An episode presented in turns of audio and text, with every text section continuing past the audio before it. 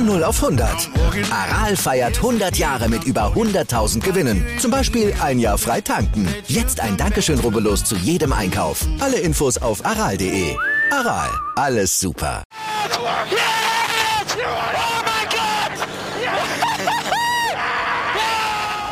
Er ist am Ziel seiner Träume angekommen. Max Verstappen gewinnt die Formel 1 Weltmeisterschaft 2021 und lässt seinen Freudentränen freien Lauf. Einen schönen guten Abend, liebe Zuschauer. Herzlich willkommen zum AVD Motor- und Sportmagazin. Was für ein spektakuläres Finale, das noch in die Verlängerung ging, denn Mercedes hat Proteste eingelegt. Also wir haben hier viel zu diskutieren mit meinen heutigen Gästen, den beiden ehemaligen Formel 1-Fahrern. Christian Danner, unser Sport 1-Experte und Karl Wendlinger, 41 WM-Rennen ja, hat er auch geleistet in der Formel 1. Also schönen guten Abend. Und jetzt wollen wir über Max Verstappen sprechen. Der Champion dieser Saison. Aber es hat ein bisschen gedauert, bis er jetzt wirklich endgültig feiern konnte. Aber jetzt darf er? Ich weiß nicht. Es gibt eine Berufung, glaube ich, gegen die Entscheidung der Rennleitung. Und ob er schon kann, ich weiß es nicht. Wann das entschieden wird, kann noch ein wenig dauern, glaube ich. Berufung Endgültig. kann länger dauern. Das kann länger dauern und wir können auch schon verkünden, also es wurde natürlich in jedem Fall schon gefeiert. Wir spitzeln mal mit in ja, die Reihen bei Red Bull und sehen, also da wurde natürlich schon das ein oder andere Getränk geöffnet und hier sehen wir natürlich We Are the Champions wird da gesungen. Der erste niederländische Weltmeister, der erste WM-Titel für Max Verstappen.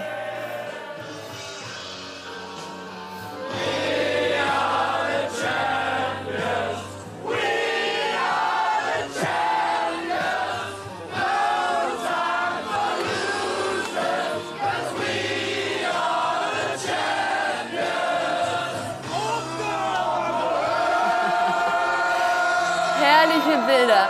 Also wir sehen, die haben sich da auch nicht von äh, Protesten irgendwie kleinkriegen lassen. Das war aber schon eine emotionale Achterbahnfahrt, Christian. Ja, also ich meine, es gab in dieser Saison oft genug die Situation, wo man sagen konnte, mein Gott, es gibt's ja gar nicht. Was passiert denn noch alles? Und es hat sich sukzessive gesteigert.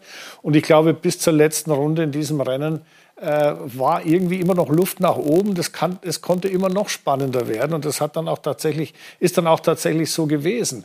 Äh, da kann man schon feiern und das Schöne war ja an diesem Rennwochenende, egal wer gewinnt, es hätte immer der Richtige gewonnen. Auch wenn Hamilton gewonnen hätte, auch das wäre ein würdiger, ein verdienter Weltmeister gewesen. Ja, aber dass es sich natürlich so zusammenschraubt am Ende, dass es wirklich in der letzten Runde entschieden wird. Und Karl wird trotzdem der Triumph ein wenig getrübt dadurch, dass eben Mercedes noch im Nachgang äh, versucht hat, das Rennergebnis eben doch noch mal zu ändern.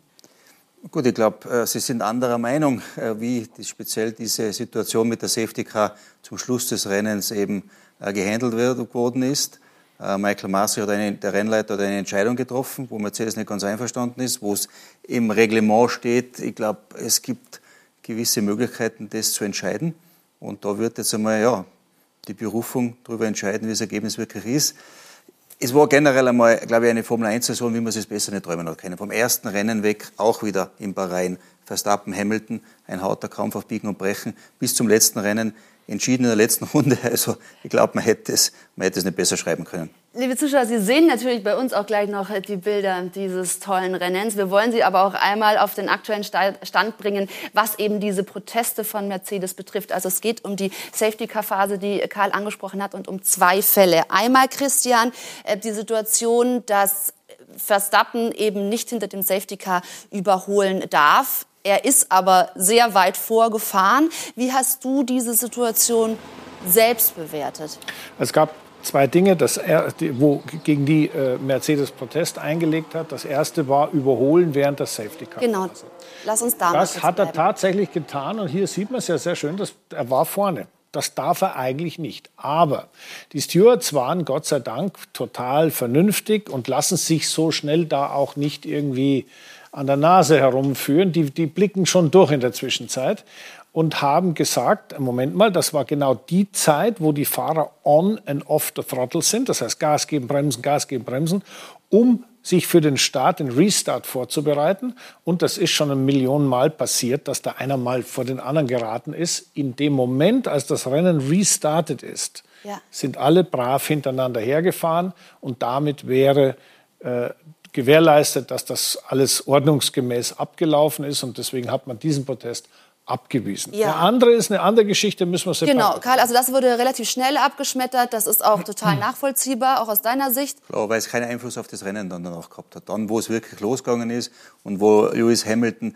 bei der ersten Safety-Car-Linie das Rennen oder das Tempo vorgeben hat können als Führender, waren sie hintereinander und ich glaube, das war entscheidend für die Kommissäre.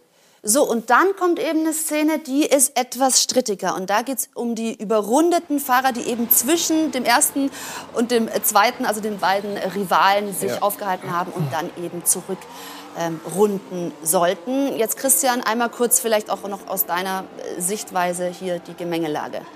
Also diese, diese Regel gibt es seit einigen Jahren. Sie wurde nur deswegen eingeführt, um sicherzustellen, dass nicht irgendwelche Backmarker, also überrundete Fahrzeuge zwischen den beiden Führenden, sagen wir mal, die das eigentlich unter sich ausmachen sollten, können auch mal mehr sein, dass die da dazwischen sind und das Rennergebnis dann verfälschen.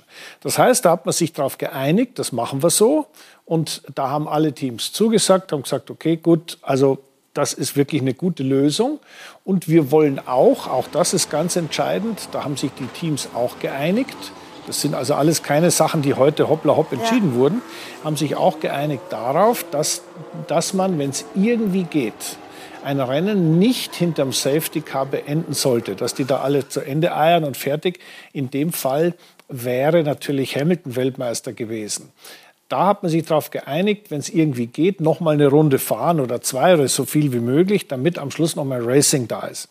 So, und die Kombination hat dazu geführt, dass eben ähm, die verschiedenen Autos an, zum Überrunden aufgefordert wurden, nämlich genau die, die zwischen dem Verstappen und dem Hamilton waren. Mhm. Und die anderen hat man hinten gelassen, weil man gesagt hat, pass auf, das ist wurscht. Hauptsache, wir können noch eine Runde so. fahren. Wenn die nämlich, Entschuldige, ich muss fertig sagen, wenn die alle nämlich hätten überrunden dürfen, dann wäre das, wär das Rennen zu Ende gewesen. Dann wäre man nämlich hinterm Safety Car zu Ende gefahren. Ja. Und das ist das ist ja das Ansinnen von Mercedes. Das, da ist der Grund, das ist der Grund, warum Mercedes gesagt hat, Moment mal, das geht nicht. Entweder alle oder keiner. Das kann der Renndirektor entscheiden. Und wenn alle, dann hätte man eine Runde mehr hinterm Safety Car gehabt. Dann wären nämlich wir Weltmeister.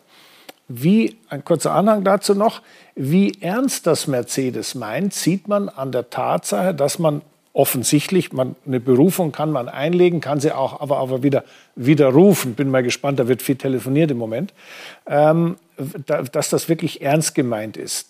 Denn die sagen einfach, wir hätten in dieser Konstellation die WM gewonnen. Fertig.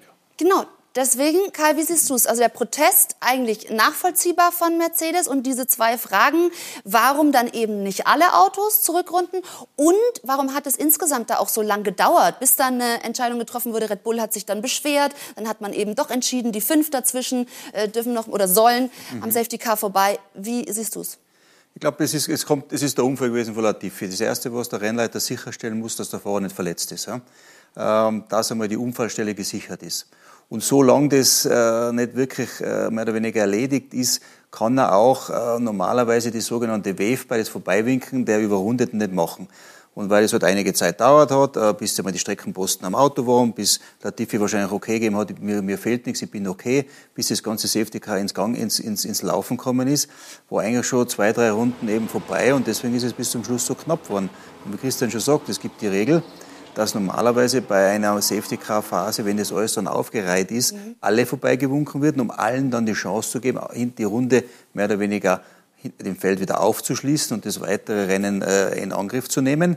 Jetzt war es einfach halt eine Zeitnot. Wenn er das gemacht hätte, wäre das Rennen vorbei gewesen. Und ich glaube, äh, Masri, der Rennleiter, wollte unbedingt das Rennen nicht hinter Safety Car beenden und wollte unbedingt zumindest noch eine Runde Rennsport. Ja, das das machen. hat man so auch gemerkt. Das ging dann tatsächlich relativ zügig, dass man da eben durchkommen wollte, um noch mindestens eine Runde ja. auch wirklich Rennen zu fahren. Lewis Hamilton hat man am Funk gehört, der sagt, das wird doch hier manipuliert. War das aus der Emotion heraus? Ja, natürlich war das aus der Emotion heraus. Aber Vorsicht, da muss man auch wieder was wissen dazu.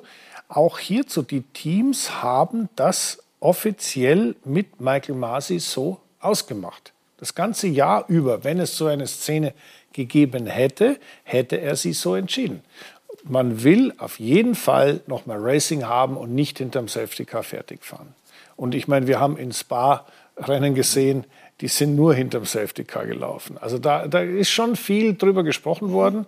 Und äh, so schwer das jetzt ist, sowas nachzuvollziehen, so muss man ganz klar sagen, ich verstehe den Mercedes-Punkt, die sagen, Moment mal, das, das geht nicht. Ja? ja. Und ich verstehe den Red Bull-Punkt, äh, denn der Red Bull sagt, ähm, any kind of car ist nicht all kind of cars. Heißt also, any kind of cars ist, ist, in der, ist in der, in der, in der, im Beurteilungsvermögen des Rennleiters. All kind of cars heißt, alle müssen vorbei. Und das ist genau der Unterschied. Und darauf hat sich Red Bull berufen und gesagt, nein, nein, das bleibt so, wie es ist. Und jetzt werden wir mal schauen, wie es ausgeht. Ich glaube, und das muss man irgendwie auch so ein bisschen, ja, ein bisschen in die Zukunft schauen, ich glaube nicht, dass sich daran was ändern wird, denn die Formel 1 wird sich nicht derartig selbst äh, ad absurdum Na, das wäre ja, ja, jetzt auch noch mal was, oder? Wenn im Nachgang dann es doch heißt, nee, Max Verstappen, du bist nicht Weltmeister, wir geben den Titel ja, ja. an Lewis Hamilton. Ja. Kann man sich fast nicht vorstellen. Kann man sich, aber ich glaube, es hat genug, äh, wie soll ich sagen, Sportarten, Sportmeisterschaften auf der Welt geben, wo immer wieder im Nachhinein doch das Ergebnis geändert worden ist, wegen einem Protest. Ja, und, schon, aber natürlich wäre das äh, fast schon skandalös ja, Gott, skandalös. Ich meine, wie gesagt, man muss immer alle Beteiligten dort verstehen, muss sich in die Situation der beteiligten Parteien versetzen. Michael Masi, Mercedes, Red Bull. Und äh, dann kann man auch nachvollziehen, dass die nicht immer alle einer Meinung sind. Und dann muss man auch sagen, okay, äh, dafür, das Sportgesetzgebung gibt einem die Gelegenheit, in die, in, zu protestieren und in die Berufung zu gehen. Und es kann man niemand vorwerfen, sich auf diese Mittel auch zu berufen und sagen, Moment, hier ist Unrecht, meiner Ansicht nach. Deswegen, jetzt hätten wir es gern geklärt. Also, Mercedes geht in Berufung und Michael Masi ist vor einigen Minuten nach Hause gegangen. Es war ein langer, intensiver Arbeitstag für ihn. Wir können auch einmal kurz aufs Bild gucken, wie wir ihn sehen. Er zieht von dannen und äh, man muss wirklich sagen, ja, das war anstrengend für ihn wahrscheinlich heute. So, aber liebe Zuschauer, wir haben es angekündigt. Bei uns bekommen Sie jetzt nochmal die Highlights des Rennens serviert. Also, es waren über 1293 Runden zwischen, ja, ja, ich sage mal, der WM-Fall zwischen Hamilton und Verstappen in dieser Saison. Und es kam tatsächlich zum absoluten Showdown in der letzten Runde. Hier nochmal die Zusammenfassung vom großen WM-Finale in der Formel 1. Spitzenrennsport auf Sport 1, präsentiert von Romoto, Ihr Fahrzeugmarkt im Internet. Dramatik schon beim Start in Abu Dhabi. Verstappen auf der Pole kommt gar nicht weg. Hamilton holt sich die Führung. Der Brite mit allen Trümpfen in der Hand. Verstappen muss etwas riskieren, um sich die Titelchance zu erhalten und das tut er auch in Kurve 6. Er sticht rein. Keine Berührung. Hamilton muss über die Auslaufzone. Eine Strafe gibt es nicht.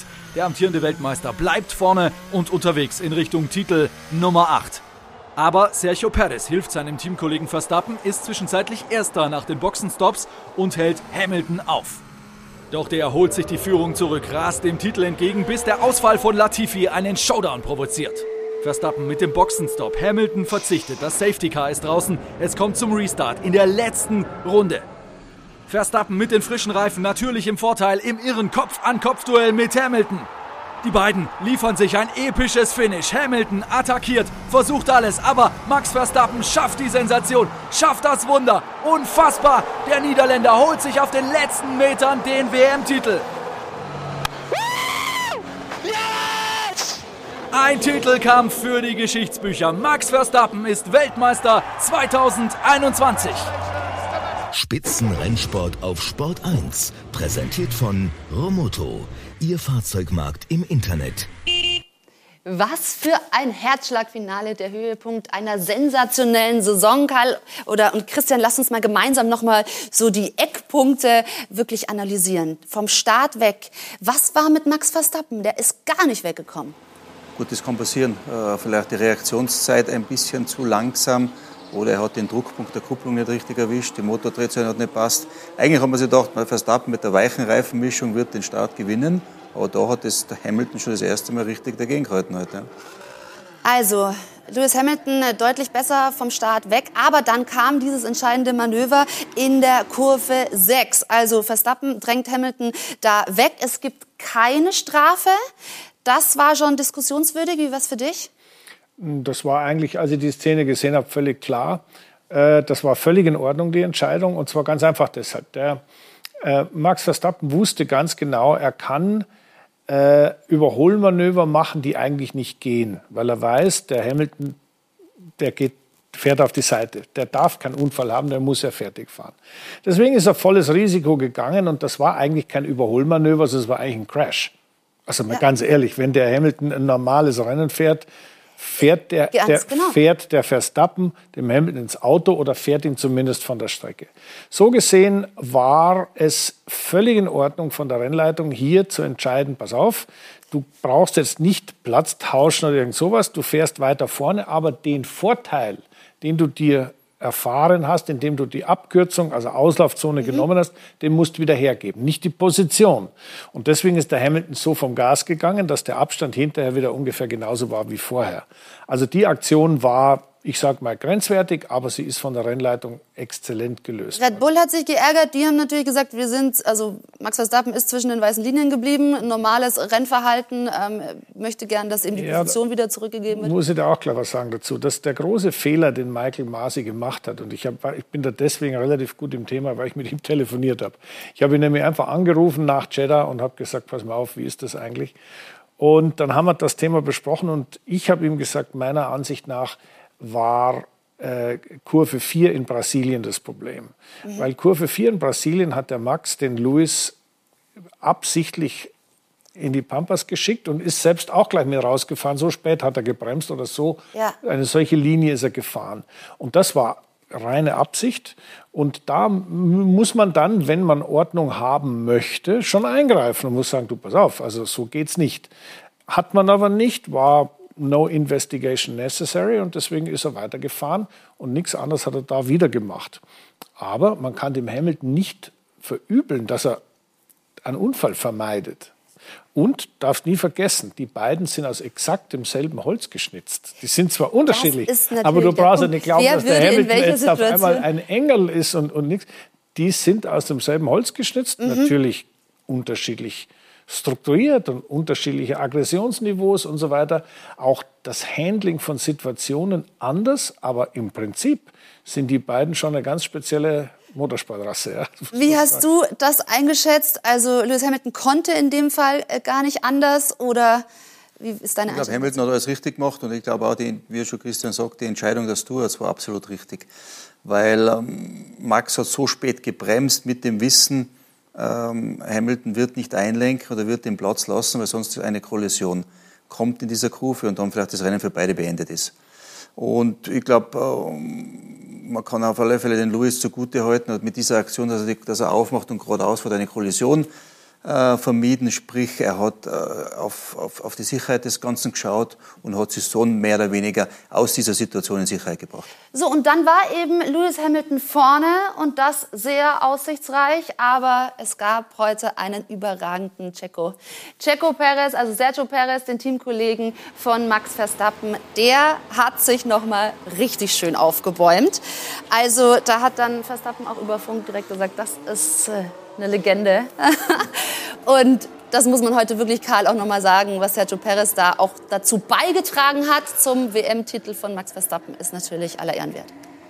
Das war nicht die entscheidende Szene, aber er hat seinen, seinen Part, das Teamkollege, perfekt erfüllt. Sie haben ihn länger draußen lassen, seine Reifen, die weichen Reifen waren schon ziemlich am Ende. Äh, Louis ist vorhin mit den neuen Reifen gekommen und ganz klar, äh, Perez war Führender und darf sich auch verteidigen. Hat das gemacht, hat das, glaube ich, in der dritten Runde dann so gemacht, dass äh, Luis in dieser Runde fast fünf Sekunden mehr als wir fünf Sekunden von ja. seinem Vorsprung verloren hat.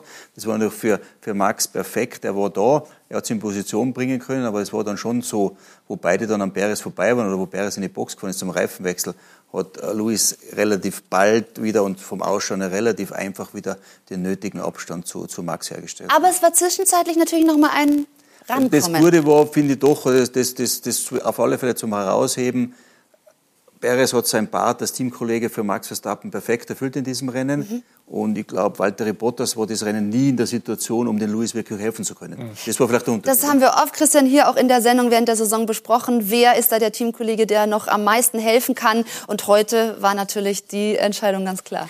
Ja gut, also das hat er schon gut gemacht, gar keine Frage. Das darf er auch. Vor allem, man darf ja nie vergessen, dass der Lewis ja auch gegenüber dem Red Bull, wie, wie sozusagen sein Auto mit rohen Eier, wie rohe Eier behandelt. Der versucht natürlich jede Kollision zu vermeiden.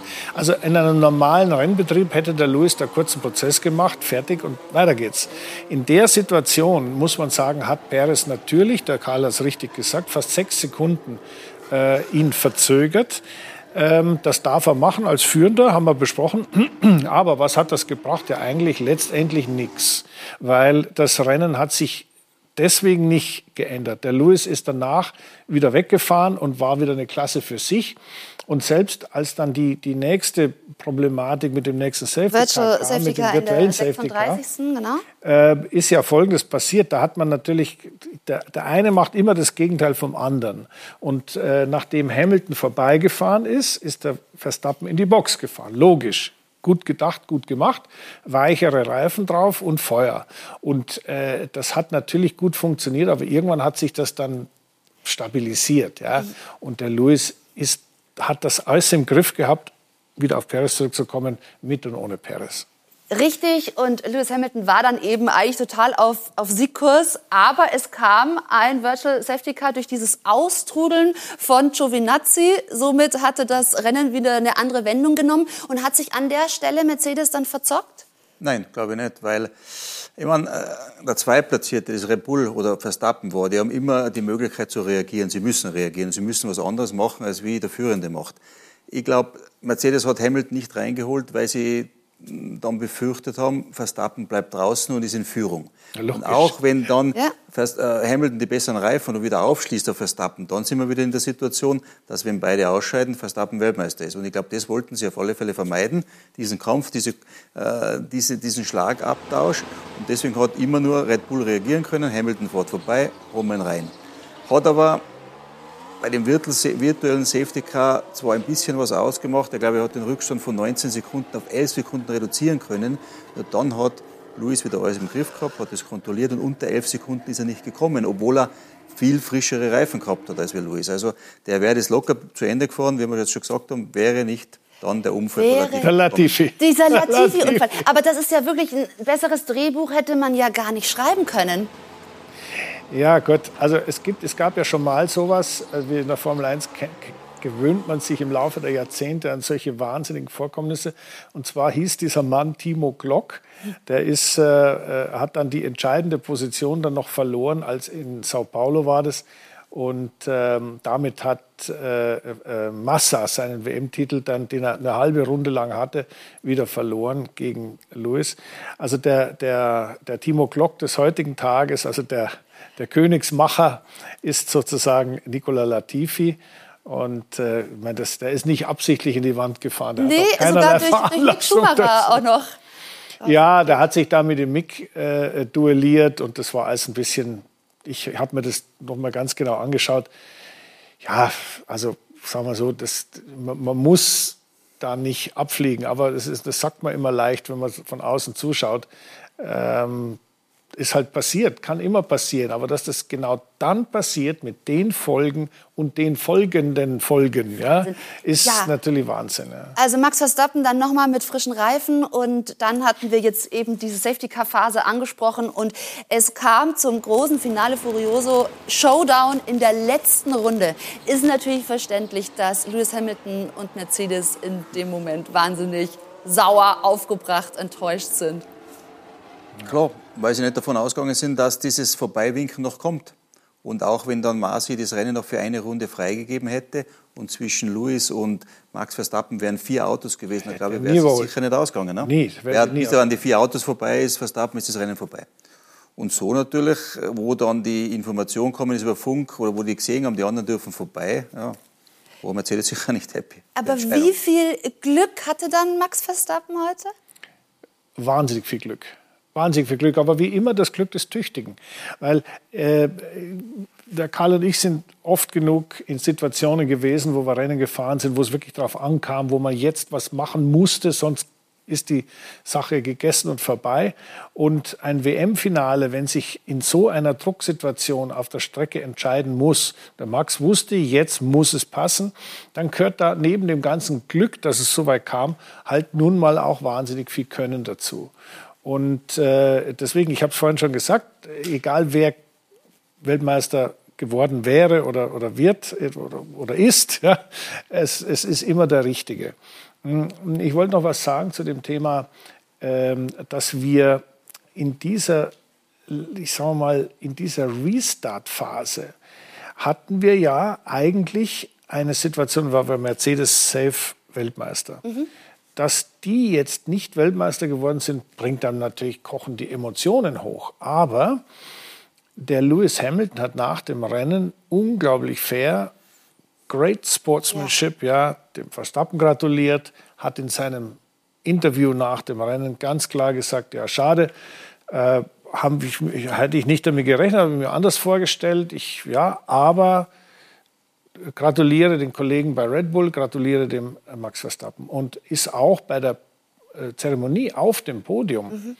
ganz okay gewesen. Also ja. das fand ich schon gut und ähm, es zeigt halt, dass die wirklich guten Leute dann auch einen gewissen Stil haben und auch Sportsleute ja. sind. Und äh, es gibt einige in den Managementabteilungen der Teams, die sollten das ein bisschen sich hinter die Ohren schreiben und sollten dann, wenn es soweit ist, einander auch das gönnen, wie es ist, und zwar vom Sieger zum Verlierer, genauso wie vom Verlierer zum Sieger. Da will ich niemand in Schutz nehmen, das sind alle genauso exponiert. Definitiv, aber das war sehr fair, sehr versöhnlich zum Ende ja, eines Wahnsinnsduells, das wir auch noch hier genauer beleuchten wollen, also die äh, Chronologie dieses Duells zwischen Hamilton und Verstappen. Und dann wollen wir den aktuellen Champion ein bisschen genauer beleuchten, gemeinsam mit seinem Papa Jos Verstappen, der natürlich diese Karriere maßgeblich mit äh, ja, geprägt hat. Und wir gucken auf ein weiteres äh, spannendes Finale im Motorsportjahr 2021 und haben nochmal die DTM-Saison für Sie, liebe Zuschauer. Also hier im AVD Motor- und Sportmagazin bleiben Sie bei uns. Zurück im AVD Motor- und Sportmagazin zum Abschluss einer geschichtsträchtigen Saison und vor allem eines spektakulären WM-Finales, das heute stattgefunden hat in Abu Dhabi. Und wir werden es hier nach wie vor ausführlich besprechen mit Kai Wendlinger, mit Christian Danner. Ich freue mich sehr. Und vor allem ging dieses Rennen ja auch in die Verlängerung, nachdem Mercedes noch Proteste eingelegt hat. Äh, darauf hinaus hat dann ähm, Helmut Marko von unwürdigen Verlierer gesprochen in Richtung Mercedes. Das ist ein bisschen hart, oder? Klar, die Emotionen gehen hoch. Äh, die kämpfen jetzt seit Jahren gegeneinander. Oder sagen wir so, seit, seit, seit langer Zeit ist jetzt Red Bull wieder so dran gewesen, dass sie Mercedes mehr oder weniger das ganze Jahr lang über, über, unter Druck setzen haben können und auch herausfordern haben können. Jetzt kommt die Entscheidung bei dem letzten Rennen, so oder so. Äh, ja, da fallen vielleicht Worte, die, im, die dann gar nicht so gemeint sind, aber im ersten Moment fallen die so. Ich glaube, sie sind beide großartige Teams mit großartigen Sportsmännern und sie haben heuer der Motorsportwelt wirklich eine super Formel 1-Saison geliefert. Jetzt ist entschieden, denkt man vielleicht auch doch nicht, weil ich glaube, Mercedes hat insgesamt noch seine Berufung eingelegt. Ich habe 96 Stunden Zeit, um vor Gericht zu gehen oder das wieder zurückzuziehen, die Berufung, weil wir sehen, wie es ausgeht. Aber trotzdem, äh, ich glaube, man sollte die Worte, die jetzt erfallen, nicht wirklich auf die Waagschale fallen, äh, legen, weil es ist Emotion dabei, es ist Anspannung, vor jedem ja. fällt der Druck ab und da kommt ein bisschen was. Ich glaube, Sie haben beide dafür gesorgt, dass wir heuer eine richtig gute Saison in der Formel 1 gehabt haben, richtig gute Werbung für Motorsport. Und ich glaube, so kann man stehen lassen. Da, ich kann das nur unterschreiben. Also wirklich, da kommt man ins Schwärmen. Das war hervorragend. Und Christian, wir haben so viel hier gesprochen und überlegt, wer macht's am Ende? Ist es Max Verstappen oder wieder Lewis Hamilton? Du warst tendenziell mehr in Richtung Lewis Hamilton eine Zeit lang. Also grundsätzlich war es mir immer egal, weil der eine ist mir gerade so recht wie der andere. Das Richtig, ist bis, bis heute so gewesen und auch so geblieben. Ich freue mich für den Max äh, gar keine Frage, ich hätte mich genauso wie den Louis gefreut. Aber als man mich Anfang des Jahres gefragt hat, was glaubst du eigentlich, dann habe ich, hab ich schon Entschuldigung, äh, klar vorhersehen können, dass das, das wird ziemlich eng werden. Also das, das, die, die sind so derartig gleichwertig, mal der, mal der. Ich habe aber gedacht, dass der, der Lewis äh, vielleicht der etwas gelassenere ist, der vielleicht ein bisschen ausgeglichener ist, indem er da durchs, durchs Jahr geht. Also so ganz falsch lag ich nicht, aber der Renngott hat es anders entschieden. Aber wie gesagt, ich freue mich für den Max, denn äh, der ist ja auch eine wahnsinnig gute Saison gefahren. Der Karl hat es sehr gut erwähnt mit den Teams. Die haben uns präsentiert, zwei Autos, ja. mit denen zwei unterschiedliche Fahrer gegeneinander fahren konnten, und, also in unterschiedlichen Teams zwei Fahrer äh, gegeneinander fahren konnten, das ganze Jahr über. Das heißt, das ist ein Aufwand, den kann man sich nicht vorstellen. Und ich bin der Meinung, jetzt dann, wenn jetzt das vorbei ist, dann muss man halt auch mal sagen, ja, ist okay. Schön und auch, wenn man gewonnen hat, nicht nachtreten. Das finde ich gar nicht gut. Nein, also das hat Karl, glaube ich, auch ganz gut eingeschätzt. Also diese vielen Emotionen, die da verständlicherweise dabei sind. Am Ende ist Max Verstappen dann äh, schon auch verdient Weltmeister geworden. Ja. Und sie sind ja punktgleich in dieses Herzschlagfinale gegangen. Also es hat sich wirklich ja, nach oben geschaukelt, wie man sich es nicht besser vorstellen kann. Und wir wollen jetzt noch einmal die Chronologie dieses Duells nachzeichnen. 2021. Ein Jahr für die Geschichtsbücher des Motorsports. Schon jetzt eine legendäre Saison zweier Gladiatoren auf und neben der Strecke. Für beide ist die Situation Neuland. Hamilton, der Dauersieger. Seit 2014 fährt er das überlegene Auto, bricht Rekorde. Und Verstappen, der Herausforderer, der nach neun Rennen schon fünf Siege auf dem Konto hat, das erste Mal WM-Leader, das erste Mal konkurrenzfähig. Wir haben ein wettbewerbsfähiges Paket und die letzten fünf Siege in Serie machen uns optimistisch, dass wir heuer wirklich um die WM kämpfen können. Silverstone, Schauplatz des ersten Schlüsselmoments. Verstappen rauscht mit 51G in die Bande und dann ins Krankenhaus, während Hamilton seinen Sieg feiert. Eine Respektlosigkeit in den Augen des Herausforderers. Der Ton wird rauer.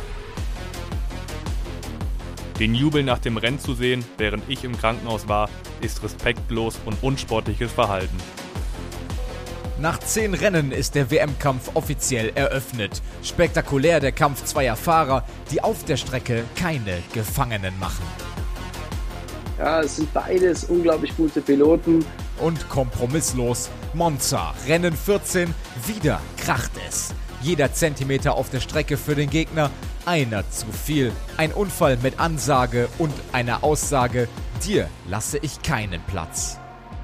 Bezeichnend, Verstappen würdigt Konkurrent Hamilton, seinerseits unter dem Red Bull-Boliden begraben, bei seinem Abgang keines Blickes.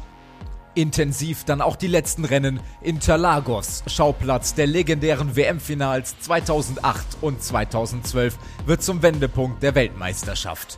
Hamilton pflügt sich trotz insgesamt 25 Plätzen Gridstrafe mit neuem Wundermotor durchs Feld, schließt auf Leader Verstappen auf.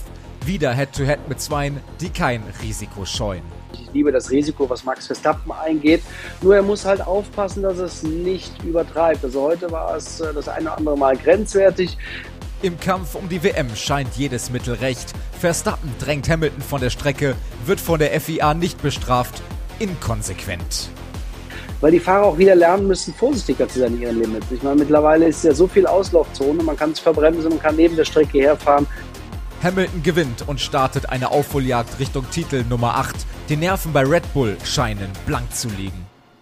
Jeddah, Saudi-Arabien, Geschichte wiederholt sich.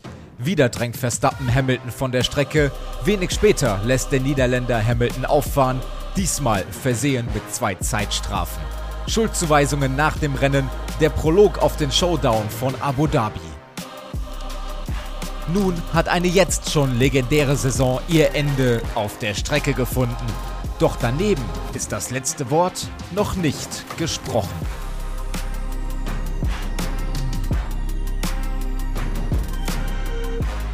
Max Verstappen, Formel 1 Champion 2021. Am Ende sieht der Wertungsstand folgendermaßen aus. Acht Punkte Vorsprung hat er vor Lewis Hamilton. Also die schnellste Rennrunde hat er auch noch mit eingefahren. Und Mercedes hat die Konstrukteurswertung äh, gewonnen. Also hier sehen wir den finalen Fahrerwertungsstand. Das ist natürlich hauchdünn. Wie konnte sich das, Karl, dann so entwickeln? Lag es auch daran, dass Max in dieser Saison all in gegangen ist mit dem guten Material und auch wirklich das Messer zwischen den Zähnen hatte? Ich glaube, das hat er immer zwischen den Zähnen. Ähm, er war von Anfang an, war Red Bull und Max Verstappen konkurrenzfähig. Das erste Rennen in Bahrain, wo man eigentlich glaubt hat, der große Favorit ist Verstappen mit Red Bull, hat aber trotzdem dann Lewis Hamilton gewonnen. Und so ist eigentlich lange Zeit dahingegangen. Mal der vor, mal der fahren. Dann hat es die beiden Rennen gegeben am Red Bull Ring, die Verstappen eigentlich relativ dominierend gewonnen hat, da haben viele Leute schon gesagt, okay, so eine Überlegenheit und das mhm. Budgetlimit in Zukunft, wo Mercedes jetzt heuer vielleicht nicht mehr so viel investieren kann, nicht mehr so viel weiterentwickeln kann, die WM ist gegessen. Trotzdem, Mercedes ist zurückgekommen, hat zurückgeschlagen, war dann wieder irgendwie bei Rennen vorne. Und speziell ähm, die, die drei Rennen vor Abu Dhabi, jetzt würde ich sagen, war Mercedes schon im Rennspeed wirklich dominierend.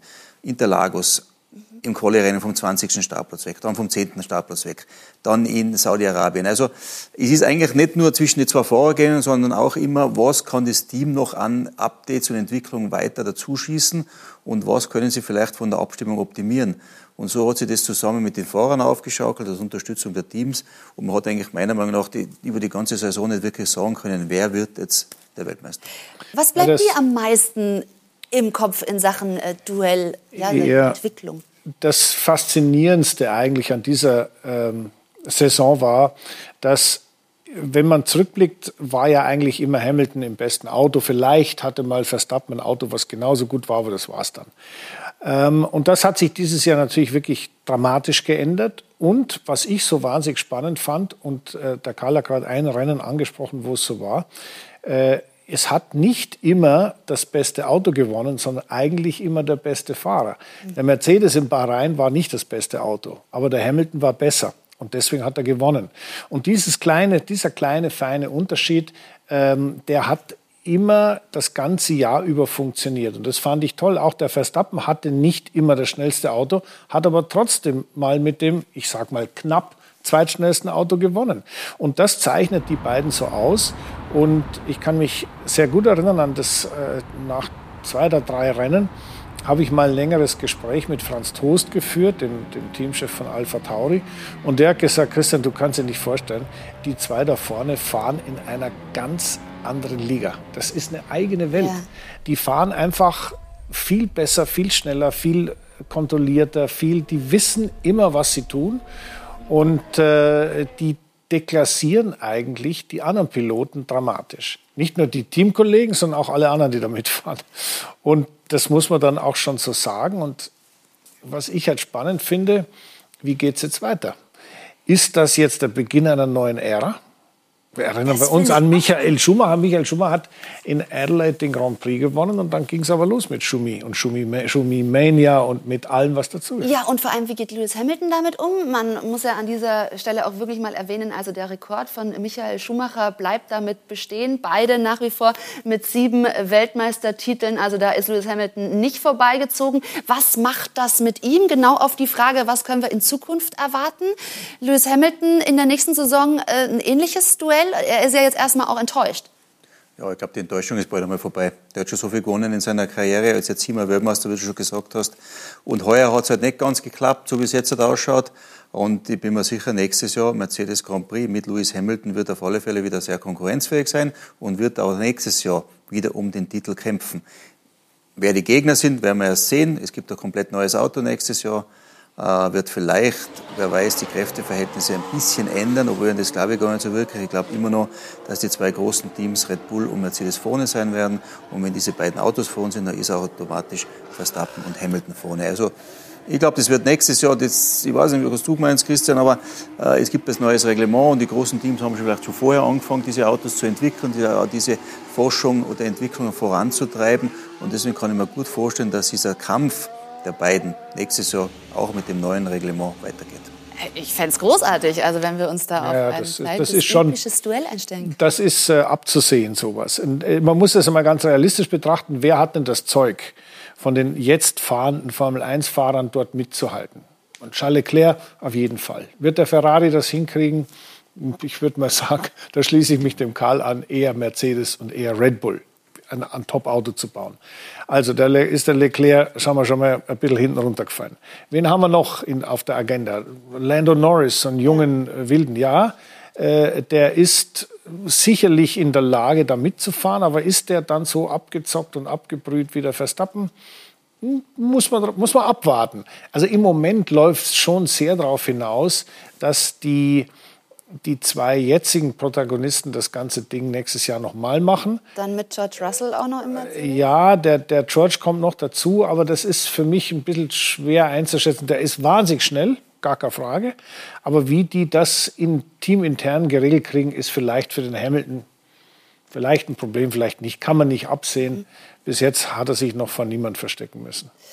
Also sehr spannend. Hoffen wir doch drauf, dass es mal auf diesem Niveau äh, bleibt. Was bleibt von den ganzen Provokationen jetzt während der Saison? Wir haben von Christian schon gehört, also zum Ende hin äh, klang das dann alles doch ziemlich versöhnlich und wertschätzend, aber man ist sicher schon hart angegangen während der Saison. Ist man sich, ganz klar. Aber ist es vielleicht so, dass man heutzutage da mehr mitbekommt, weil man mehr Funksprüche hört, die man, letzte, die man früher gar nicht gehört hat? Ja, ja. Und ich glaube, die sind sie früher genauso angegangen, wenn sie halt dann irgendwie im Park Vermeer nebeneinander gestanden sind und sonst was. Jetzt ist das Ganze ein bisschen öffentlicher. Du kriegst die Funksprüche mit. Die Funksprüche der Rennleitung äh, mit den Teamchefs. Du kriegst, äh, wie soll ich sagen, die ganzen Beschwerden der Fahrer mit, was der andere Fahrer nicht Böses angestellt hat. Und das hat es früher alles nicht gegeben, weil ich weiß nicht, bei Sauber oder bei uns, bei March sowieso, da hat es überhaupt keinen Funk gegeben, wo man sich beschweren hat können. Und bei Sauber war es so, dass der Funk 50 Meter vor der Boxeneinfahrt gegangen ist und 50 Meter nach der Boxenausfahrt wieder aufgehört hat zum Gehen. Also jetzt nicht, weil wir einen schlechten Funk gehabt haben, sondern weil damals einfach ja. der Empfang nicht besser war. Und heutzutage ist es halt einfach so, man kriegt alles mit. Warum jetzt aber Liberty, sage ich jetzt, wer immer dafür verantwortlich ist, diese Funksprüche auch sendet, weiß ich nicht. Ich ja, glaube, früher. Hat einen großen Unterhaltungswert auch. Ja, natürlich, das ist der Unterhaltungswert als ob es nicht schon genug wäre, gibt es das dann noch obendrauf. Das ist ein bisschen der amerikanische Overkill, würde ich sagen. Äh, man übertreibt gerne und sagt dann, damit wertet man das Produkt auf. Das ist aber so ein bisschen so, eine, so ein Stilelement, was meiner Ansicht nach bedauerlicherweise in der Formel 1 Einzug gehalten hat, dass man einfach ein bisschen dicker aufträgt, als es eigentlich ist. Und das finde ich völlig überflüssig. Einem Motorsport-Fan und Formel 1-Fan langt das völlig, das zu sehen, was da passiert. Und äh, wir haben jetzt über die Fahrer gesprochen, wie die so miteinander umgegangen sind. Also das, da kann ich nur bestätigen, was der Karl sagt. Das war früher noch, eigentlich noch viel schlimmer, nur hat es keiner mitbekommen.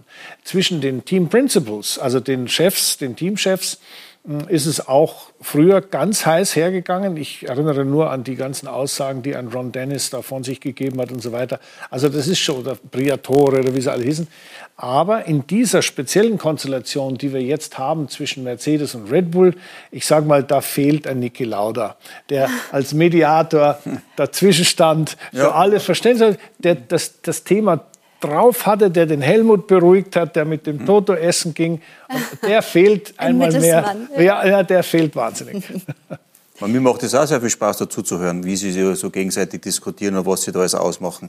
Unser Freund Ralf Bach hat mit Bernie Ecclestone telefoniert nach dem Rennen und Bernie hat gesagt, bei mir wäre das alles ganz anders gewesen. Ich hätte, alle, ich hätte alle zusammengeholt, er hat gesagt, der Sport steht über euch. Die Formel 1 ist jetzt entschieden. Jetzt geht es miteinander was essen und die WM ist entschieden. Das ist doch ja, so ein Mediator. Ein Mediator an einen Tisch setzen.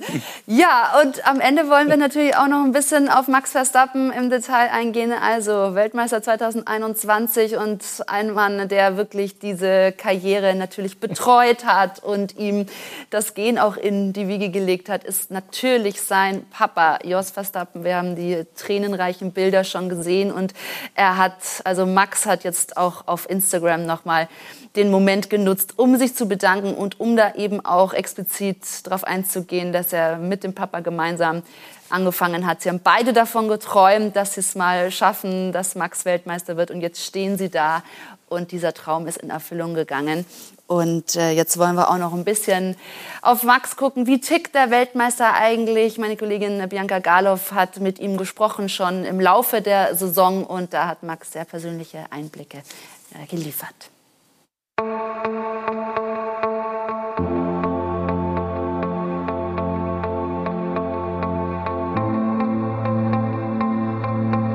das erste Mal war, wenn ich vier Jahre alt war. Ähm, das war die Guckercheck in, in Genk. Ich glaube, du brauchst natürlich auch äh, vom Anfang Talent. Äh, ich glaube, das habe ich natürlich bekommen von meinem Vater und Mutter zusammen. Ähm, aber danach musst du natürlich auch selber schon hart arbeiten. Natürlich am Anfang im Go-Kart, ähm, ja, ist es nicht so wie, wie jetzt in die Formel 1. Äh, ich glaube, die ersten paar Jahre ist natürlich, da, da musst du schon viel Spaß haben und nicht nur Rennen fahren und immer denken, was besser kann oder geht. Ähm, aber sonst, äh, danach glaube ich, ähm, ja, wenn, wenn du dann 10, 12 Jahre alt bist, dann musst du schon natürlich arbeiten, weil dann gehst du natürlich international auch fahren. Äh, ja, da sind schon viele Fahrer, die haben viel Talent, aber da brauchst du dann natürlich auch schon viel ähm, Arbeit dazu. Ja, es, es, war, es war okay, aber das Problem war, dass die nächste Tag äh, war schon ein Grand Prix ähm, oder muss ich schon äh, wegfliegen für ein Grand Prix. So, ich hatte nur einen Tag natürlich, um das zu machen.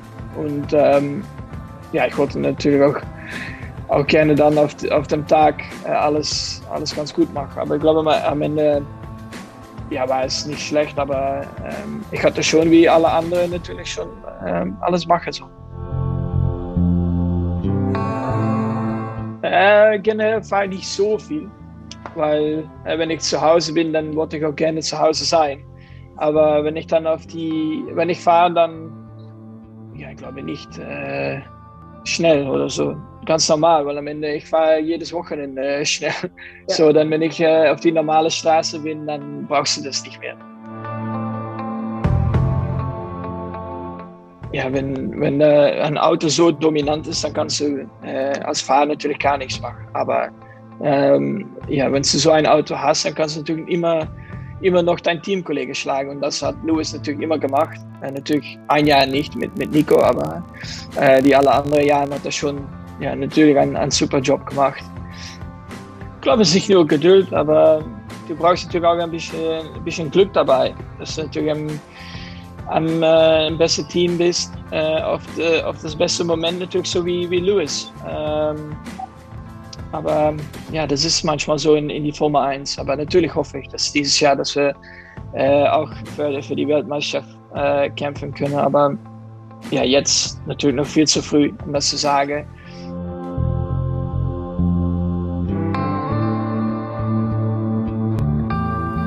Und er hat es geschafft am Ende. Wie gesagt, dieses Interview wurde im Laufe der Saison geführt. Und da spricht er tatsächlich auch nochmal den Faktor Glück an. Das hat er gebraucht. Das hat er halt gehabt, auf alle Fälle. Ja, generell auch. Also er hat sich ja oftmals auch benachteiligt gefühlt während der Saison. Also von Red Bull kam da immer mal wieder, auch was dann Strafenvergaben etc. kam. Aber im Endeffekt hat er schon auch viel Glück auf seiner Seite gehabt. Das hat sich ausgeglichen zwischen den beiden, Glück und Pech. Äh, vergiss nicht den Reifenschaden in Baku. Ich meine, das hätte locker gewonnen, das Rennen. Äh, das gleicht sich irgendwann mhm. über die mhm. Saison immer aus. Aber wenn man jetzt das Rennen von heute anschaut und betrachtet, analysiert, da war also mehrfach Glück dabei. Aber ich habe es vorhin schon mal gesagt, das Glück des Tüchtigen. Du musst diese Chancen auch nehmen, nutzen und umsetzen. Und das, und deswegen finde ich auch immer schön, wenn Fahrer ihr Team so ein bisschen mit einbeziehen. Das ist kein leer, keine Phrase, wo man so leer irgendwas daher, die haben mein Team ist ganz toll. Äh, so ein Team tri trifft auch sehr, sehr schwierige Entscheidungen, zum Beispiel diese Safety-Car-Entscheidung, holen wir ihn rein oder nicht oder was machen wir da, äh, die auch nach hinten losgehen können. Also das Team ist da immer genauso beteiligt dran. Und ja, heute war das Glück auf seiner Seite, bei anderen Rennen war es eher bei Hamilton oder sonst irgendwo oder bei, bei äh, Ricardo ja. oder wer auch sonst immer da. Ja, das Team spielt eine große Rolle, klar, aber auch das Umfeld bei Max Verstappen. Äh, die Freundin war natürlich heute auch mit dabei, aber einer, der auch immer äh, diesen Weg begleitet hat, mitgestaltet hat, ist sein Vater Jos Verstappen, der ja selbst 107 Formel 1 Rennen bestritten hat. Er wurde zweimal Dritter, aber sein Sohn eben heute Weltmeister. Und wir wollen eben auch darauf blicken, welchen Anteil der Papa an diesem Erfolg hat. Ich glaube schon, das war eine harte Zeit, aber wir gingen nicht nach die Strecke hin, um hinterher zu fahren.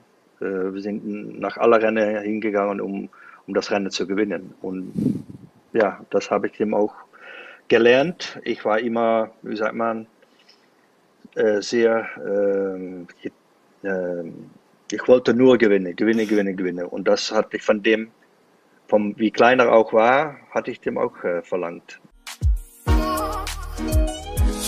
Äh, ich muss sagen, das erste Jahr im Toro Rosso war ich voll dabei, auch um Max ja, mit das Team zu arbeiten. Und Helmut hat mir auch gesagt damals, du bist voll dran und sag mir, was da schief geht, was gut geht. Und ich habe mit Max da sehr viel geredet auch.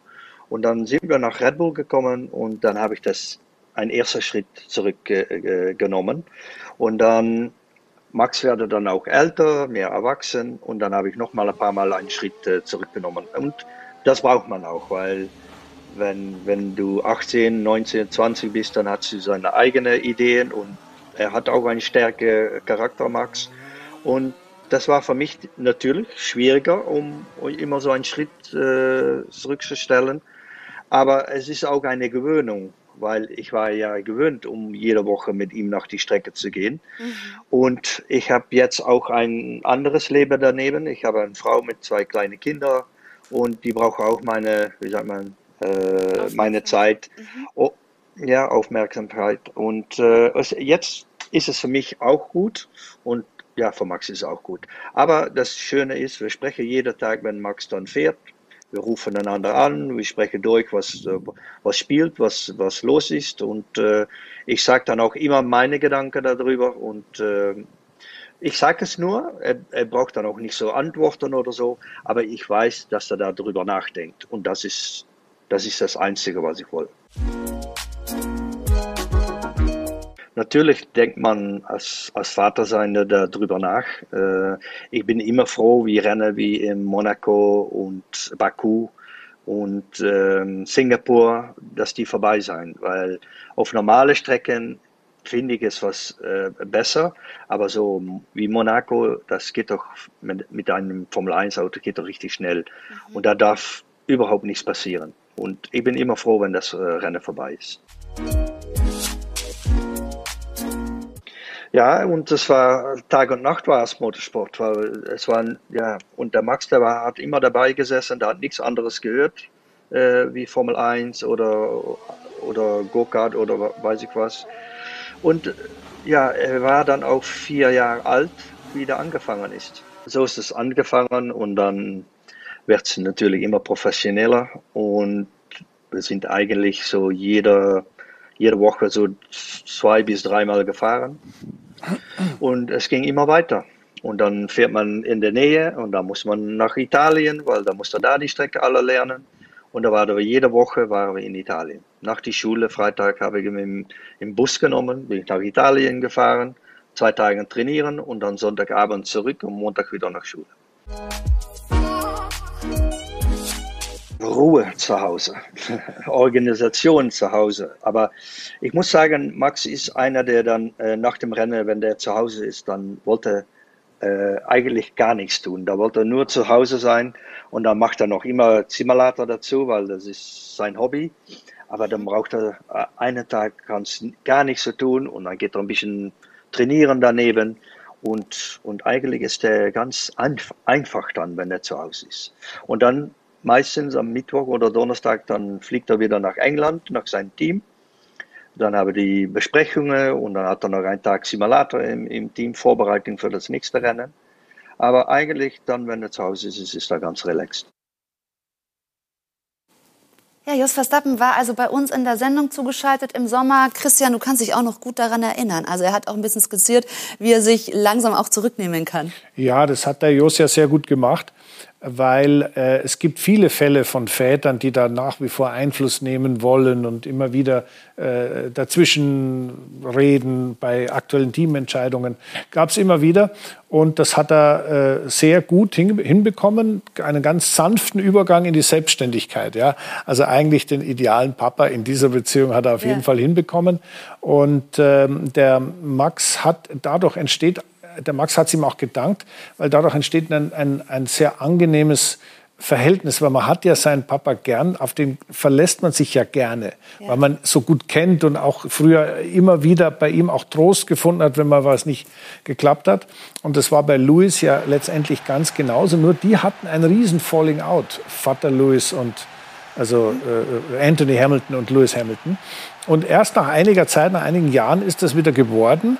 Und jetzt verstehen sie sich auch wieder gut. Der war auch da war auch jetzt. Heute, der hat auch heute. getröstet. Heute da und, sehen wir zwei ja, und ich die bin Verstappens, aber bei den Hamiltons hat man heute auch Vater-Sohn-Bilder gesehen. Ja, und ich gerade in solchen kritischen Situationen sind in einem so exponierten in einer so exponierten Position wie Formel-1-Fahrer oder gerade einer, der die WM gewonnen oder verloren hat, äh, da reicht's nicht, wenn der Ingenieur irgendwas sagt oder wenn der Teammanager einem irgendwas zuflüstert.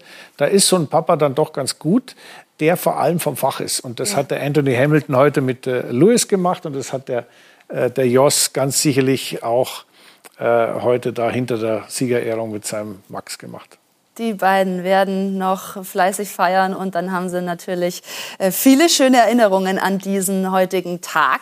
Karl, wir wollen natürlich auch noch auf die deutschen Fahrer blicken zum Abschluss der Saison und zum Abschluss dieses Rennens in Abu Dhabi. Sehen einmal noch mal in der Wertung, da haben wir das Rennergebnis, also Sebastian Vettel auf Rang 11 und Mick Schumacher auf der 14. Ja, welches Fazit würdest du ziehen? Also war das jetzt für Vettel ein Jahr zum Vergessen? Er hat nicht das Auto gehabt, um Erfolge feiern zu können, ganz klar. Ähm, ich glaube, man hat das nach der letzten Saison von Aston Martin heuer ein bisschen stärker eingeschätzt, das ganze Paket. Es hat nicht so funktioniert, aus verschiedenen Gründen, vielleicht auch wegen dem Reglementsänderung kurz vor Saisonstart, wo die Aerodynamik eingeschränkt worden ist, ein bisschen abgeschnitten worden ist. Aber ich glaube, das Team hat Großes vor für die Zukunft. Ich glaube, Vater Stroll investiert extrem viel Geld in eine Fabrik, in die richtigen Maschinen, in viele gute neue Ingenieure. Also ich glaube schon, dass es bei Aston Martin auch stark bergauf gehen wird. Und Sebastian Vettel hat, glaube ich, trotzdem, obwohl es oft nicht so aufgefallen ist, weil es, wenn es nicht vorne mitfährst, dann fällt es nicht so auf, aber er ist einige sehr, sehr gute Rennen gefahren, wo er irgendwie seine Erfahrung gezeigt hat, wo er sich, gerade Ungarn, ähm, Start im Nassen, er hat keinen allzu guten Start gehabt und hat sich dann zurückgehalten und ist dann durch den ganzen Salat in der ersten Kurve durchgekommen. Alle anderen haben runterbeschleunigt ja. und sind da gegeneinander gefahren. Er nicht. Und ich glaube, er ist bei dem Rennen Dritter geworden. Und das einfach auch, weil da die Erfahrung gezählt hat und die hat er eingesetzt. Wie es wirklich weitergeht, wie konkurrenzfähig das Team in Zukunft sein wird und wie lange er noch dabei ist, werden wir sehen. Ne? Ja, Christian, was erwartest du? Wohin geht die Reise für Sebastian Vettel und auch das Lehrjahr von Mick, das er gut bewerkstelligt hat, allerdings natürlich erwartbar ohne Punkte. Was glaubst du, wo geht es da noch hin? Also den Vettel, da habe ich nichts zuzufügen. Das hat der, der Karl gut äh, analysiert und auch die Aussichten mit großen Fragezeichen. Warten wir mal, wie das Auto wird und dann sehen wir schon, ob der Vettel auch noch ein Erfolgserlebnis haben wird und wann er dann aufhört. Also das ist, der ist ganz klar im Herbst seiner Karriere. Ähm, warten wir ab. Was den Mick angeht, muss ich ganz ehrlich sagen, also er hat jetzt ja auch schon ein paar Mal ordentlich Autos zerlegt, mal ein bisschen, mal leicht, mal schwerer. Mm, er hat ein paar sehr gute Rennen gefahren, hat ein paar sehr gute äh, Qualifyings gefahren.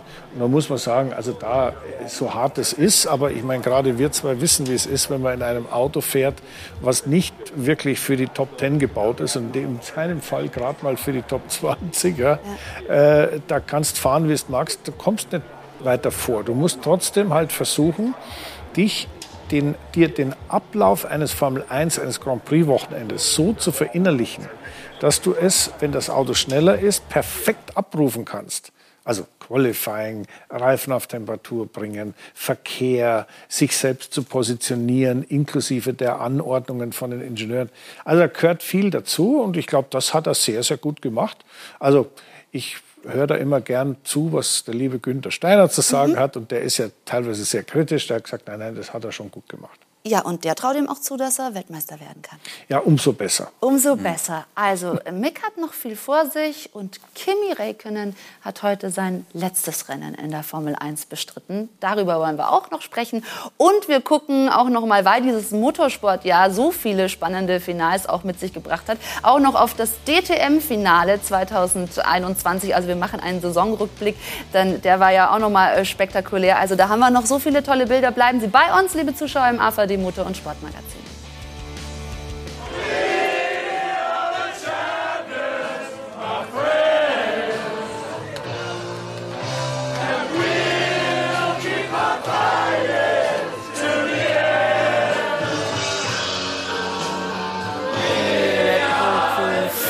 natürlich. Denn Max Verstappen ist Champion 2021. Wir sehen hier großartige Bilder. We are the Champions wird da gesungen. Verdient. Und der Abend ging lang. Ja, liebe Zuschauer, was für ein Tag, was für ein Motorsportjahr. Also Max Verstappen hat sich den ersten Titel geholt als erster Niederländer. Allerdings Mercedes ja, hat Proteste eingelegt, die wurden abgelehnt. Jetzt geht Mercedes allerdings in Berufung. Das Ganze hat noch viel Nachspiel und Diskussionsstoff, aber wir freuen uns generell, wie es überhaupt gelaufen ist. Kai Wendlinger, Christian Danner an meiner Seite. Wir wollen zu diesem spektakulären Motorsportjahr noch eine weitere Rennserie hinzufügen, nämlich die DTM, bei der es auch ähnlich spannend war. Und weil wir heute schon ja, so viel über tollen Motorsport gesprochen haben, haben wir jetzt noch mal einen wunderbaren Rückblick, der verdeutlicht, was da in der DTM-Saison 2021 los war. This is like so much fun to do, really. This little.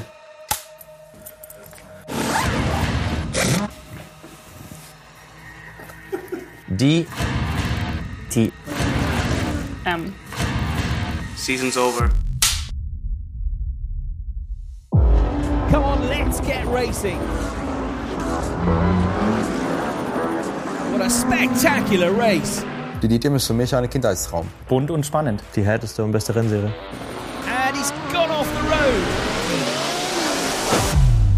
Königsklasse. Da, was wir heuer gesehen haben, war Sport vom Feinsten.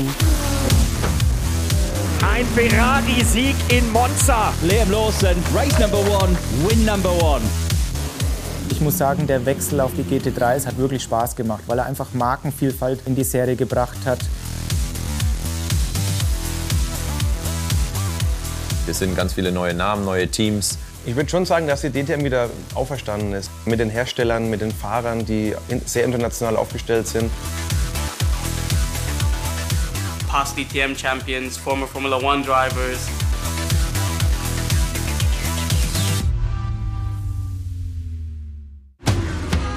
DTM bedeutet für mich hartes, aber faires Kämpfen auf extrem hohem Niveau. Exciting, crazy and nerve-wracking.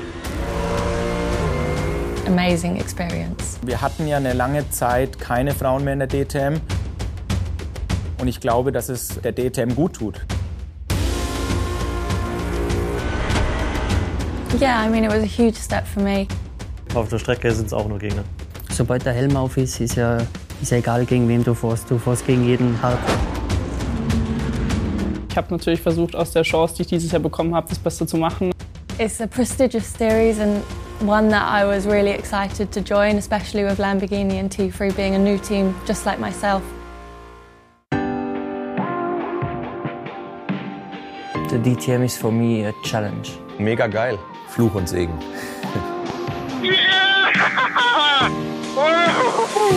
Guys, we won the DTM race. Der Titelkampf ist extrem ähm, um, ja, stressig. Ich glaube, das ist der Wort des Jahres.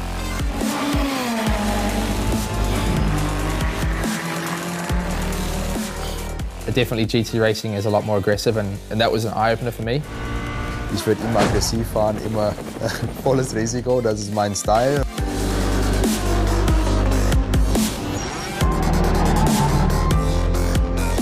Das war wirklich eine sehr aufregende Achterbahn, die DTM 2021. Du wusstest nie, was auf dich zukommt.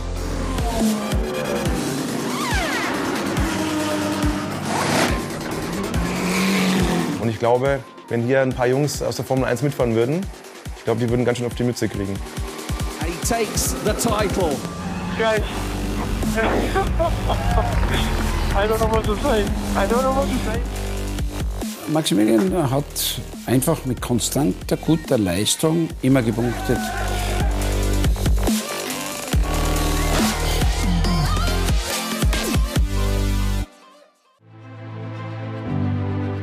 The DTM for me is fierce and exciting. Ich mag diese Herausforderung, einfach auf neuem Gebiet schnell zu sein.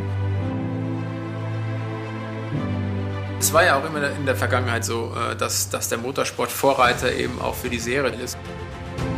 That's exactly why we are here, being innovative, being brave, being pioneers here on the track. Das Space Drive System ist im Prinzip die Basis für irgendwann autonomes Fahren und, und deswegen ist es meiner Meinung nach eine absolute Sensation, dass man überhaupt schon in so einer kurzen Zeit mit dem System auf so einem hohen Level hier in der DTM überhaupt mitfahren kann. Well done to you though, Maximilian Buch. Great effort, first DTM podium in the Buch Motorsport Mercedes.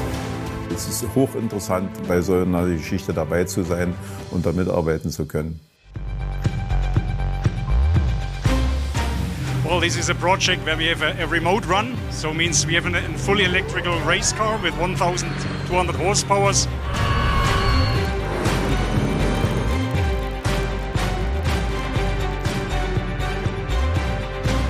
Mit dem Elektro-GT-Fahrzeug haben wir ein neues Familienmitglied, klar. Das ist die fünfte Säule. Ja. Wir wollen nur alles anbieten, um den Fan glücklich zu machen. Ich bin auch super happy, dass die letzten Veranstaltungen auch die Fans wieder mit vor Ort sein durften, auch wieder ins Fahrerlager durften.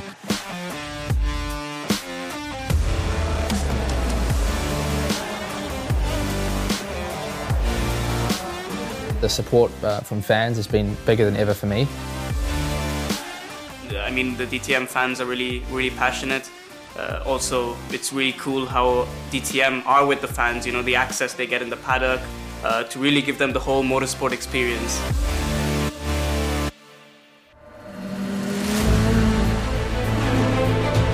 DTM is so special because you've got the best drivers in the world um, going to the best tracks in the world.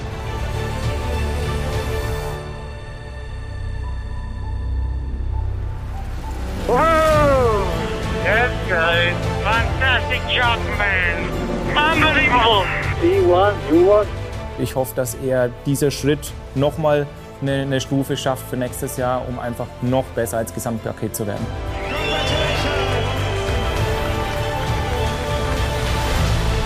Es wurde gestichelt, es wurde provoziert, ja, es wurde hart gefeitet, aber am Ende sind wir eine Familie, ähm, die DTM-Familie. DTM für mich ist bester GD-Motorsport, den es gibt.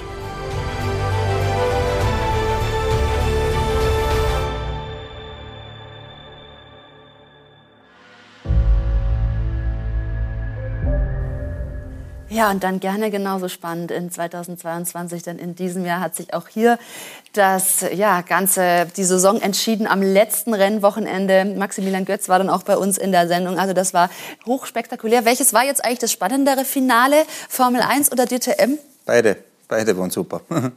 Christian, beide, oder? Also was war das für ein sensationelles Motorsportjahr? Ja, sagen wir mal so, da, es war doch etwas mehr Pfeffer, noch mehr Pfeffer im Formel 1 äh, Finale, weil da, ich sag mal, Formel 1 ist einfach eine Motorsportklasse oberhalb der DTM. Die DTM ist Weltklasse, gehört zum Weltspitzenmotorsport. Ähm, aber die Formel 1 ist und bleibt halt die Spitze des Eisbergs. Und da, wenn es da mal so zugeht, ist es was Besonderes. Aber DTM ist immer Action. Das ist, ist immer Action und hat natürlich auch in Zukunft äh, nach wie vor sehr viel Potenzial. Jetzt mit dem neuen Reglement, mit diesen vielen verschiedenen äh, Fahrern, Teams etc. Das ist tatsächlich was sehr Attraktives. Absolut, die Markenvielfalt, die sehr, sehr guten Fahrer, die engagiert sind mit den sehr, sehr guten Teams. Und ich glaube, das erste Jahr mit dem neuen Format, also nach dem GT3-Reglement, war sehr erfolgreich. Es war sehr spannend vom ersten bis zum letzten Rennen. Und ich glaube, das zeigt auch, wie gut die neue DTM angekommen ist, dass die Einschreib- oder die Ein, wie soll ich sagen, die Zahl der Autos, die sie eingeschrieben haben für nächstes Jahr schon deutlich höher sind, als wir es genau vor einem Jahr war für die erste Saison. Und ich glaube, die, die DTM ist auf einem sehr, sehr guten Weg, wieder ein, ein weiteres richtig gutes Jahr zu liefern. Man, ich glaube, heuer waren schon sechs verschiedene Automarken dabei, das kann noch mehr werden. Mehr Fahrer, Top-Leute, also das wird wirklich eine gute Saison wieder, bin ich mir sicher. Christian erfreut sich sowieso immer an der DTM. Genau. Ja, ich, das ist so. Also da fieber ich natürlich ganz anders mit, weil das ist ein bisschen persönlicher als in der Formel 1. Und äh, ich habe das Wochenende da am Nordesring schon sehr genossen. Bist du auch selbst im Auto? Ja gut, das kommt, das ist dann, das ist das, das Zuckerl obendrauf, also der Icing on the Cake, der Puderzucker, den man so drüber macht. Das schmeckt dann noch besser. Aber äh, das ist nicht kriegsentscheidend. Das ist schon das, was der Gerhard Berger gesagt hat, nämlich, dass die Meisterschaft wirklich top ist und Motorsport vom Feinsten. Und das ist ja das, ich lebe ja mein Leben für den Motorsport. Und äh, da freue ich mich über die Formel 1 genauso wie die DTM, genauso wie über die Formel E. Und da muss ich ganz ehrlich sagen, haben wir in Deutschland Gott sei Dank wieder eine Zukunft, was die DTM angeht.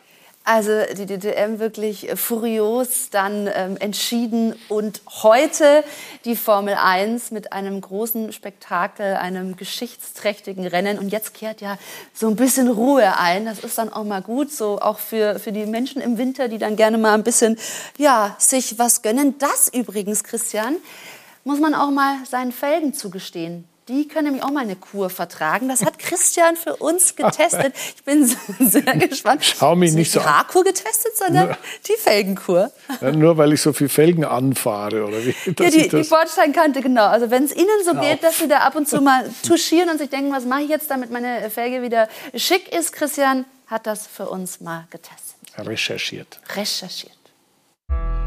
Er ist der Albtraum einer jeden Felge, der Bordstein.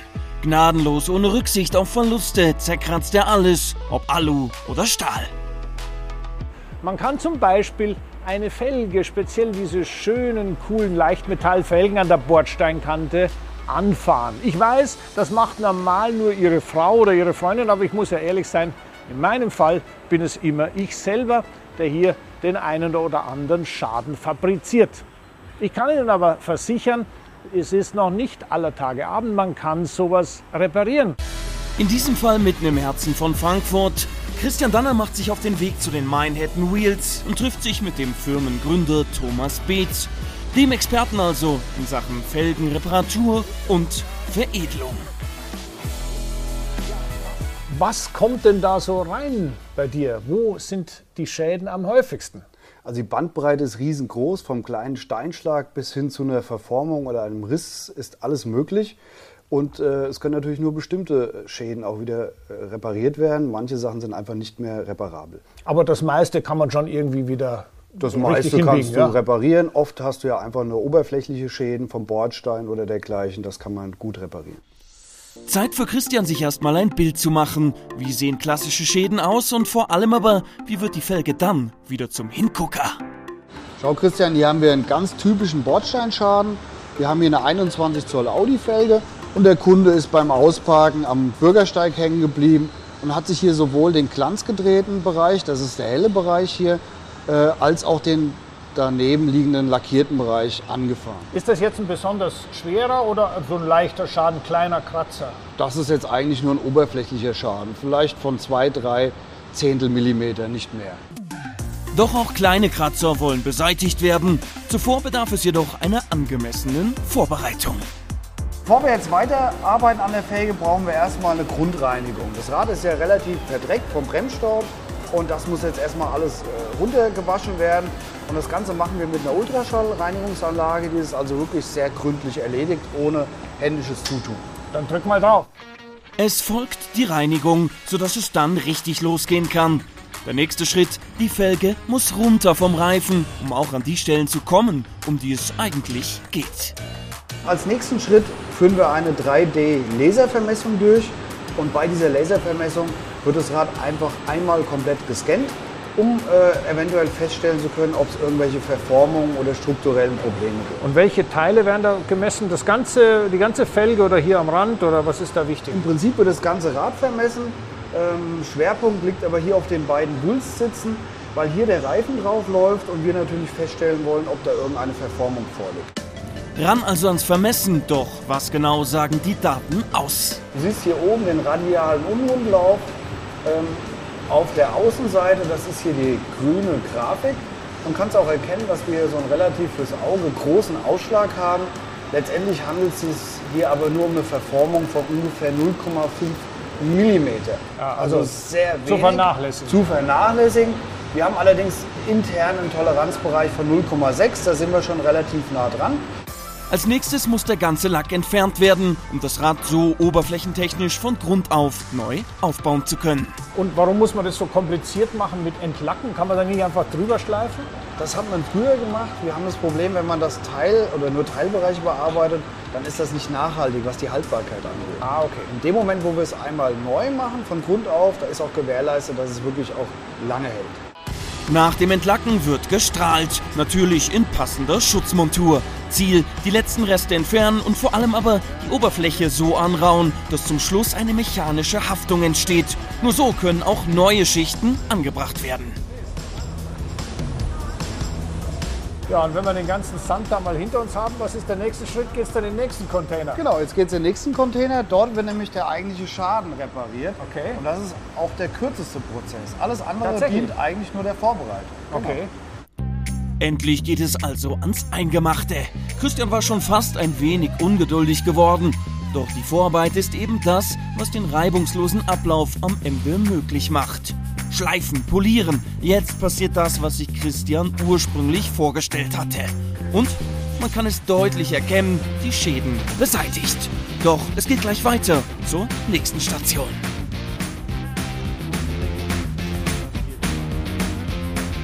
Da hängt sie, die reparierte Felge. Hier Ja. sieht man, es glänzt schön, frisch repariert.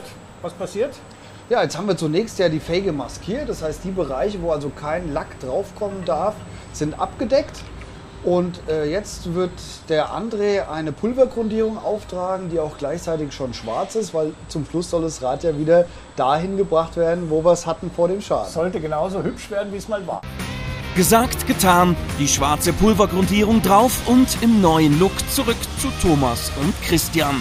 Doch letzterer ist mit dem Look noch nicht so ganz einverstanden. Die Felge im Puderzuckerlook schwarz ist natürlich sehr attraktiv, aber die sah vorher schon anders aus. Ja, da hast du vollkommen recht. Die Oberfläche, die wir erreichen wollen, die entsteht eigentlich erst durch den chemischen Prozess beim Einbrennen. Und dafür haben wir die jetzt Also in den Ofen. Okay. geschoben, genau. Und du wirst dich wundern, wie die gleich ausschaut, wenn die rauskommt. Bin sehr gespannt. ja, kannst du sein. So, das Rad kommt jetzt aus dem Ofen wieder raus und damit sind alle Vorbereitungen getroffen, was die Farbe angeht. Jetzt hast du auch endlich dein Ergebnis. Es glänzt. Ja, genau. Äh, Was jetzt natürlich noch fehlt, ist der glanzgedrehte Bereich und dafür muss das Rad nochmal zur CNC-Bearbeitung. Okay. Das machen wir als nächstes. Aber es schaut schon ganz gut aus jetzt. Die Richtung stimmt schon. Die Richtung stimmt. Richtig. Die Richtung stimmt, doch zur Perfektion fehlen noch ein paar kleine Schritte. Erstmal Ofen zu und abspülen. Danach wird eine Acrylpulverbeschichtung angebracht. Diese dient der Felge später als Schutzschicht. Ein letztes Mal geht es noch in die Felgenkammer, bevor dann endlich das finale Resultat herausgeschoben wird. Und man muss sagen, wie neu, wahrscheinlich sogar noch besser. Thomas, unglaublich, das Ding ist wie neu, also große Erleichterung, ganz egal, ob Ihre Frau es war oder Sie selbst gegen den Bordstein gefahren sind, man kann es reparieren, dem Himmel sei Dank und dafür vielen Dank. Ich habe zu Es danken. kann sein, dass ich hin und wieder mal vorbeikomme bei Sehr dir. gerne, Christian, jederzeit. So muss es sein.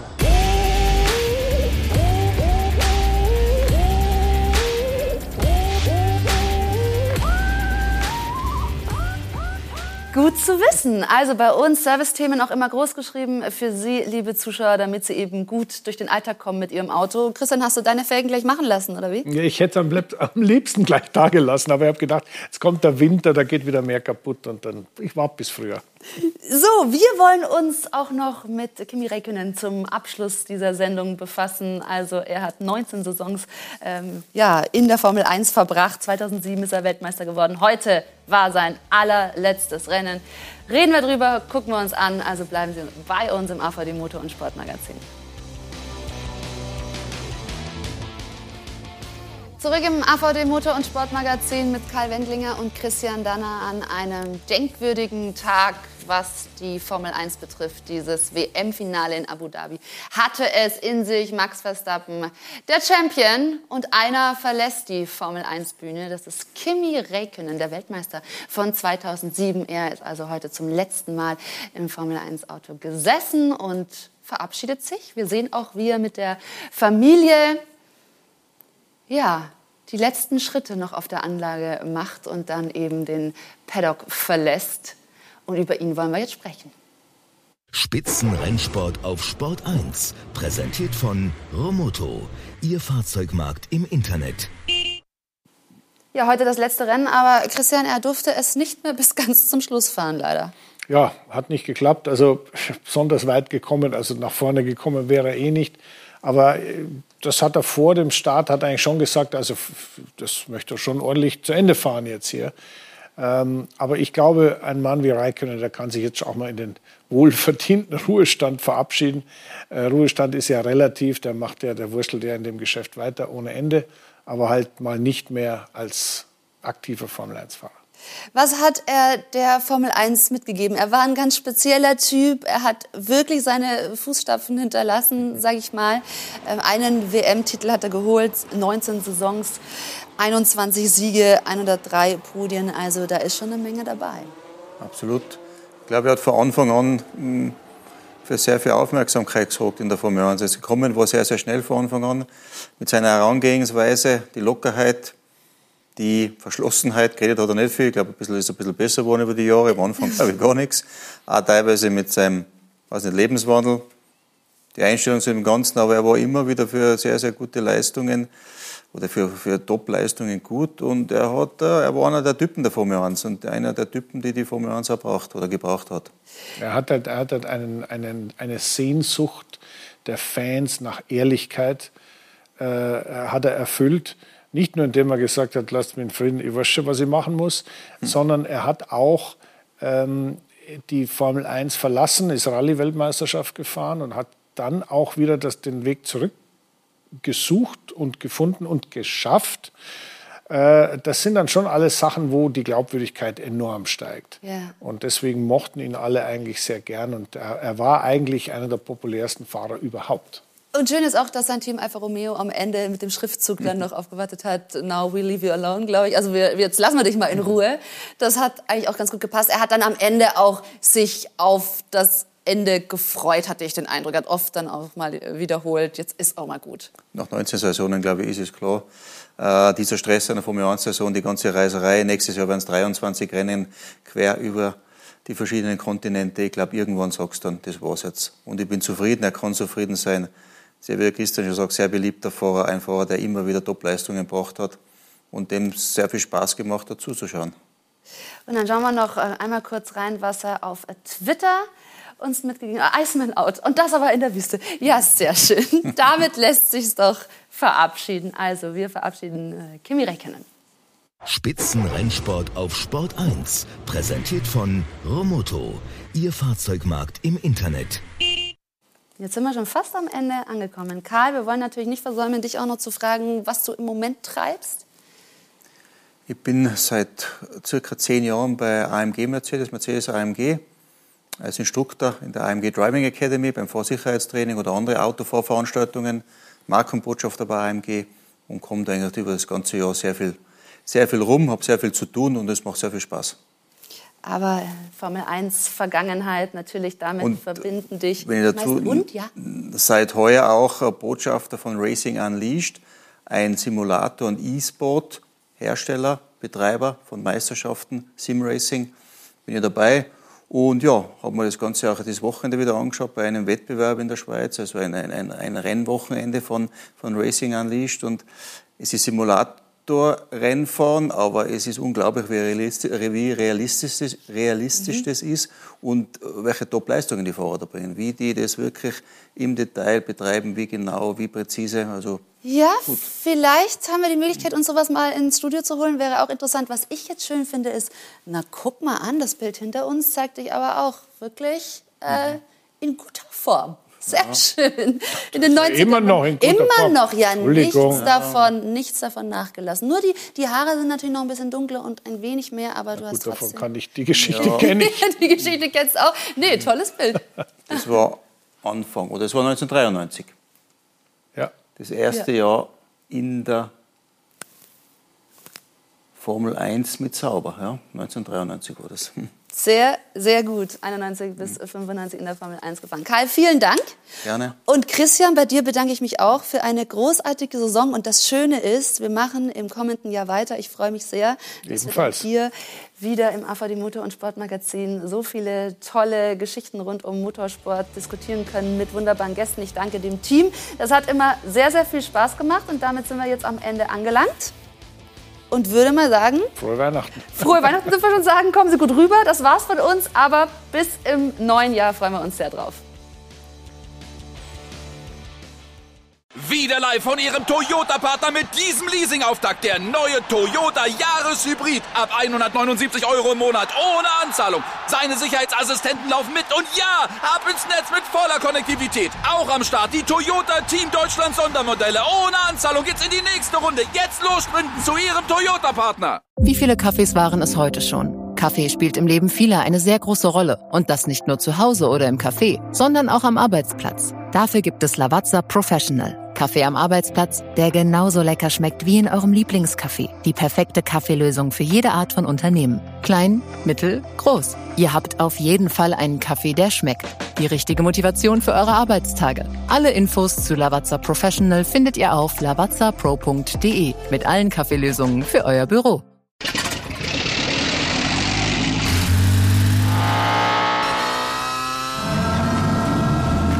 0 auf 100. Aral feiert 100 Jahre mit über 100.000 Gewinnen. Zum Beispiel ein Jahr frei tanken. Jetzt ein Dankeschön, rubbellos zu jedem Einkauf. Alle Infos auf aral.de. Aral, alles super.